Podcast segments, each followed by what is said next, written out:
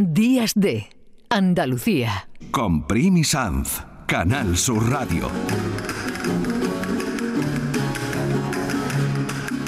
Continuamos nuestro viaje porque miren que nos gusta viajar y como a veces no podemos, lo hacemos desde la radio.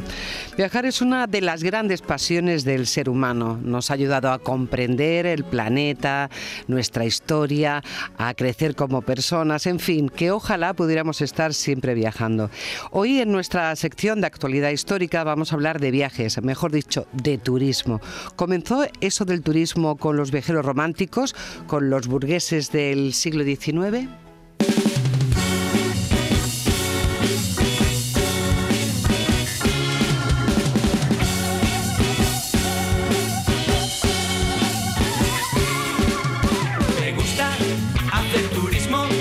Pues vamos a comprender la historia del turismo con Ana Moreno Garrido, que es doctora en Historia Contemporánea por la Universidad Complutense de Madrid. Es especialista en turismo histórico español, autora de Historia del Turismo en España en el siglo XX y de Forasteros y Turistas, una historia del turismo en España, pero ya en 1880 hasta 1936. Le damos la bienvenida a Ana Moreno Garrido. Estás en tu casa. Buenos días, Ana. Muchas gracias. ¿Cuándo comienza realmente lo que podemos considerar como turismo? Lo que ya los historiadores del turismo tenemos claro es que es un fenómeno, por supuesto, anterior al siglo XX y que mm, tiene unos orígenes difusos que podríamos hacer más o menos arrancar de los años 20, 30 del siglo XIX. Vamos hacia los dos siglos de turismo moderno los viajeros románticos... Es que viajeros románticos son turistas. Podríamos decir que sí que son los primeros turistas con ese concepto de divulgar luego de paso, mejor o peor, todo aquello que, veían. Ahí comienza ese interés por España, por, por la potencia turística que se ha convertido en nuestro país. Ahí comienza el interés, la imagen contemporánea de España surge justo en el entorno de la Guerra de la Independencia, y está muy ligado a ambos ejércitos, a ingleses y a franceses, que son un poco los que crean esa imagen contemporánea de España y que luego llevan a, sus respectivos países. Y a partir de ahí, ya, claro, es un permear y expandirse, pero sí, efectivamente, en torno, pues eso, ya terminada la guerra, o sea, es verdad que durante el periodo bélico son muy pocos, y son básicamente soldados y expoliadores también, algunos, pero luego ya sí que ya se convierte en un fenómeno que sí, que es clarísimamente turístico. ¿El turismo es un asunto de ricos? En esa época es un asunto de élites, de élites económicas. Y también intelectuales. Y también intelectuales, sí. Otra cosa que siempre me gusta remarcar, porque mm, muy a finales, por ejemplo, ya del siglo XIX, tenemos otro de los gérmenes o de esos primeros embriones del turismo, que es el excursionismo, y el excursionismo no es necesariamente de élites económicas. En excursionismo tenemos a la gente de la institución libre de enseñanza, por ejemplo. Los 10 amigos límites de Granada, que también hacen Efectivamente, que suben a, a, Sierra Nevada. la Sierra Nevada. Entonces, ahí tenemos una élite, pero no es una élite económica necesariamente. Pero sí, bueno, son esas eh, burguesías liberales que, bueno, que ya empiezan, por así decirlo, a moverse y a buscar Claro, surgen también ahí una literatura que es muy vinculada al turismo, a los viajes. Podríamos recordar a Agatha Christie y todas sus eh, narraciones dentro de un viaje o en un barco o en un tren. La literatura hizo mucho por, por todo eso. La literatura efectivamente hizo mucho por todo esto porque es una generación de turistas lectores. Entonces, el papel que juega ahora el cine, por ejemplo, que sí que es capaz de, poner de moda un destino o de interesarnos por él, en esa época es efectivamente son los libros. Pero casi tanto o más que los escritores de libros son los editores, los editores de las grandes editoriales que ya se empiezan a especializar en, guías de viajes, ¿no? Baedeker, Hachette, Cook, todos estos hombres, que normalmente son los escritores son hombres, son los que junto con esos escritores van configurando, por así decirlo, este, este lector que se va a convertir luego en turista. hay también personajes fundamentales de una élite superior, quiero decir, la, la, burguesía fue importante, pero también la realeza eh, estuvo muy presente. Eh, Alfonso XIII estaba muy vinculado también a todo, a todo este movimiento, no sé si de moda o corriente, que era el excursionismo, el hacer deporte, el viajar, el ser turista. Alfonso XIII es, o se considera en la época, el primer turista de España. Entiende perfectamente el turismo. Y de hecho, el turismo se convierte, por así decirlo, como el, escaparate de lo mejor de su, de su reinado, de su monarquía. Entonces, el, lado luminoso de la monarquía de Alfonso XIII está muy ligada a la imagen que es capaz de proyectar desde el turismo, porque es deportista, porque es, es un dandy, o sea, es un hombre que también entiende el poder de la imagen y de la ropa, porque sube a la montaña, porque caza, porque apoya la creación de un museo, porque... Mm, inaugura hoteles, como el Alfonso Inaugura hoteles. Em, porque mm, está detrás de una exposición en la que participa España en 1914.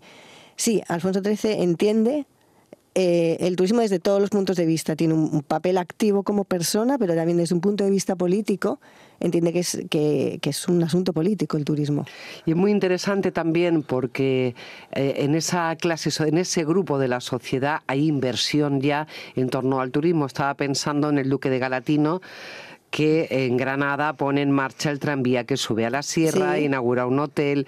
dos hoteles. Dos hoteles. y hay inversión. Sí, está aristocracia, es verdad que muchos de ellos cortesanos, muy en el entorno de Alfonso XIII, están detrás de las principales inversiones de la época, sí. De inversiones y de ideas. Por ejemplo, el duque de Alba es el que trae un poco a España un poco la idea de los parques nacionales. El que lo saca adelante es otro aristócrata, que es eh, Pedro Pidal. Pero están, por un lado, invirtiendo, pero por otro lado, son esponjas que están absorbiendo cosas que pasan fuera para e implantarlas aquí. Hay una etapa fundamental para el turismo en nuestro país, que es el, los últimos años del franquismo ya, donde el turismo es una potencia y un, un ingreso de dinero muy importante para nuestro país y sobre todo un cambio de mentalidad. ¿Ayudó? Mucho, poco o regular el turismo a ese cambio de sociedad que, que, se nos vino?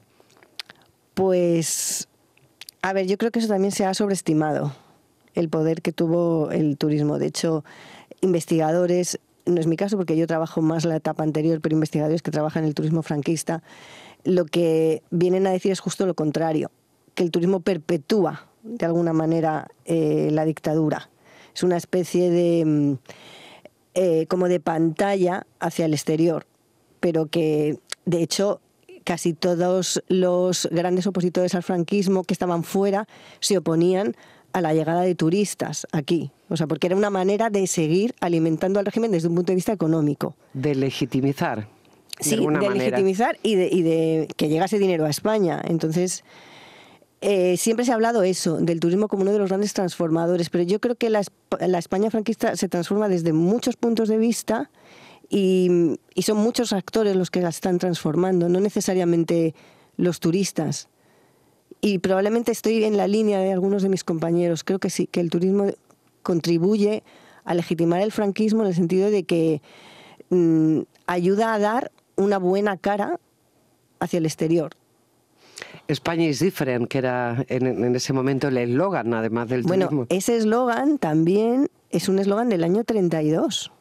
O sea, el primer cartel donde aparece España es diferente es de 1932, plena república y con una fotografía, es un cartel con una fotografía en blanco y negro, em, con unas mujeres del pueblo este de Segovia, Zamala... Zamarramala. Zamarramala, muchas gracias. bueno, pues en ese cartel eh, aparecen unas mujeres vestidas con el traje tradicional segoviano. Es un cartel del año 32, está muy relacionado con em, la, recién, la recién conseguido, el recién conseguido voto femenino. O sea, también al eslogan hay que darle una vuelta a todas esas Para eso sirven los historiadores. Sí, que, que, no es que también quiero decirlo aquí, no es no ha sido una investigación mía, es de un compañero que, que ha trabajado mucho este tema, pero sí, efectivamente, mm, hay, hay muchas historias ahí todavía por descubrir y, por afinar. O sea que el, el Spain is Different no es de Franco, igual que otro tema que yo creo también está un poco como en la leyenda popular, el tema de los paradores, como si los paradores fuesen de Fraga. Paradores es un proyecto de 1928. O sea, tenemos que empezar a revisar nuestro turismo histórico y llevarlo mucho más atrás de lo que tradicionalmente hemos llevado. Aquí se nos abre un camino impresionante. Primero para leer los dos libros de, de, Ana Garrido, Historia del Turismo en España, con la editorial Síntesis, y de Forasteros y Turistas de Marcial Pons. Esperemos tener más conversaciones de este tipo, poder seguir hablando del turismo porque es un tema apasionante y sobre todo muy interesante que exista una historiografía en torno al turismo. Mm, gracias a vosotros.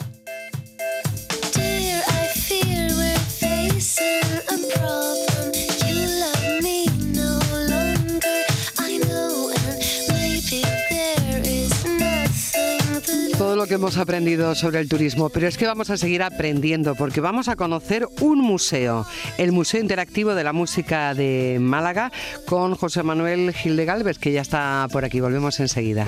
Días de Andalucía. Con Primi Sanz, Canal Sur Radio.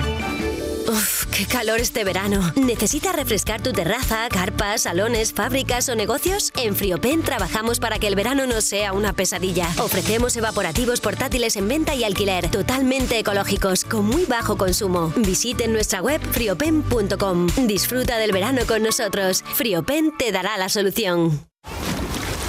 Era todos los años. Mi tío se empeñaba en enseñarme a nadar. Me agarraba fuerte con las manos como para que flotara cuando no había nadie. 016. Tres números para querernos vivas, para querernos libres. Delegación del Gobierno contra la Violencia de Género. Ministerio de Igualdad. Gobierno de España. En Canal Sur Radio, Días de Andalucía, con Primi San. La